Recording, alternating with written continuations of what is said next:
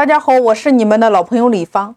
那么我给大家拆解一下，有一家餐饮公司，它的注册资金是六十万，经营有一年，现在是估值六百万。那有一个投资人愿意给他投一百万，投资人占这家公司百分之十六点六七的股份。那么现在他的问题是在工商登记那里如何来变更？如果一百万全部变成注册资本的话，那原股东就变成了小股东。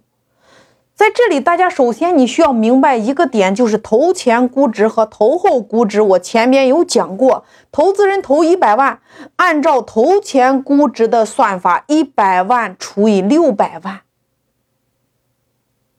投资人占比百分之十六点六七。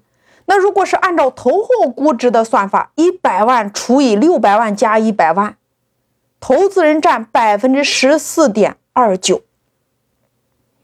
那在这个案例当中，很明显，投资人投一百万占百分之十六点六七，它是按照投前估值的算法。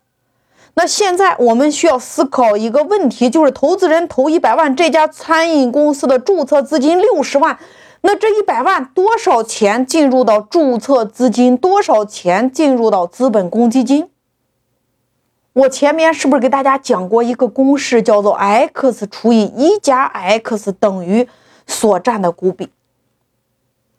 这个一指的是注册资本，x 除以六十万加 x 等于百分之十六点六七。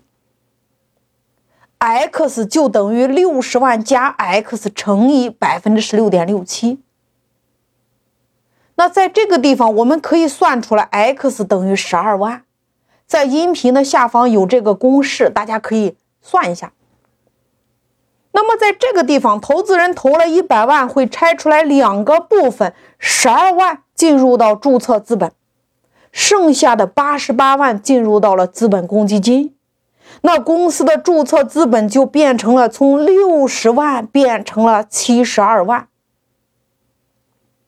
所以你看，公司在引入投资人投资的一百万，那公司的注册资本增加额度并不大，八十八万进入到公司的资本公积金，那这八十八万完全可以用于生产经营，用这种方式是不是解决了注册资本的操作呢？